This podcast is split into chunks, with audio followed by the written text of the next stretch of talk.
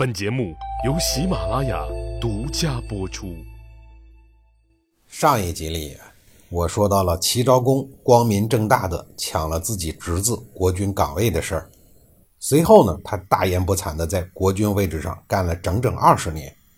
他上任以后啊，倒是没有像他哥哥那样不自量力，整天惦记着当天下的霸主，而是相对理智的看待天下的局势。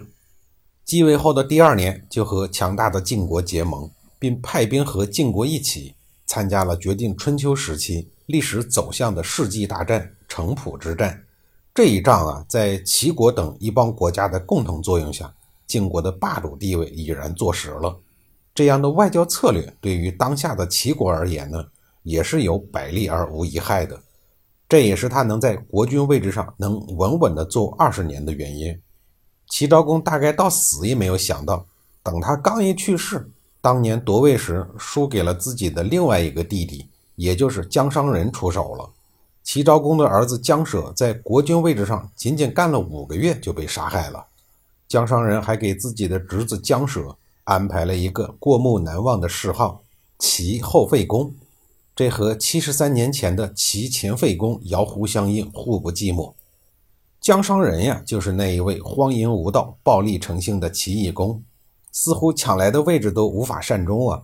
前面说过，齐懿公在任上的第四年就被自己的车夫给杀害了。这历史总是惊人的相似。当初晋国的晋献公死了以后，因为骊姬及众多的儿子们夺权，一度造成了晋国长达二十多年的动乱。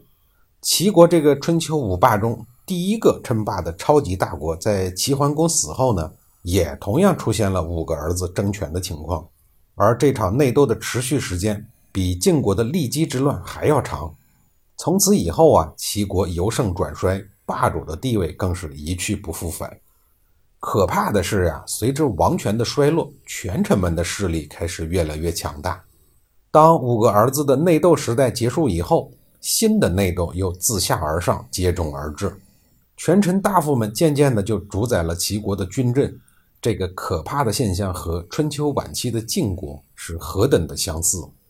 齐国的骤然衰落，使得国际空间产生了霸权的真空，这对西方的晋国、南方的楚国，甚至是处于四战之地最不该妄想的宋国，都产生了巨大的诱惑。宋襄公在洪水之战中败给了楚国，随后就郁郁而终了。之后的宋国能自保就不错了，更别说称霸了。于是啊，漫长的霸权争夺战转向了楚国和晋国之间。这期间还掺杂着秦国向东发展的需求。晋国与楚国的争霸过程长达一个多世纪，而齐国呢，虽然始终为东方大国，但再也没有办法恢复到齐桓公时代的辉煌了。齐懿公死了以后，根据齐国这些年来不成文的规矩。他的儿子呢，自然也会被废掉。随后，齐国人接回了因躲避内乱而跑去外婆家避难的姜元登基，是为齐惠公。大概是因为齐桓公的儿子们这一批老一辈革命家都死光了，到了齐惠公啊，终于能够根据周礼让儿子继位。最后收牌的齐惠公在执政期间呢，也没有什么大的作为。他给齐国做出的最大的历史贡献，就是生了一个叫姜武野的儿子。这位呀，就是贡献了前面所说的那个灭子昭时的齐顷公。不得不感叹一代霸主齐桓公的基因啊，如同他的性格一样强悍的令人害怕。自己的五个儿子分别当过齐国的国君，我梳理一下他们的谥号啊，分别是齐孝公、齐昭公、齐后废公、齐懿公和齐惠公。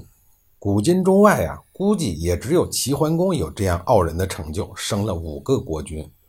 但从另外一个方面来看呢，五个儿子在不同的时间段当国君，意味着背后啊不同势力之间有着残酷无情的派系斗争，意味着兄弟之间有着无穷无尽的杀戮，意味着国力的衰败，更意味着灭亡。如果说国家像人一样，也有所谓的气数。那么齐国的气数呢，已经被齐桓公的儿子们折腾得八花九裂、满目疮痍了。之后的岁月里，虽然还有像管仲一样的汉臣出现，但那也只是将齐国的高速衰败变成了中速衰败。齐景公上一次骚扰鲁国，结果呢，引来了晋国的罗锅西克，一下子引火上身，把自己烧得够呛，狼狈不堪。要不是冯丑富灵机一动，冒充自个儿，自个儿早就成了耻辱的俘虏了。齐景公从安之战的战场上逃回了国内以后呢，没有过上安生的日子。晋国人虽然饶了冯丑富的小命，可没有打算要饶了齐国。而是趁着高昂的士气，四处扬言要灭了齐国。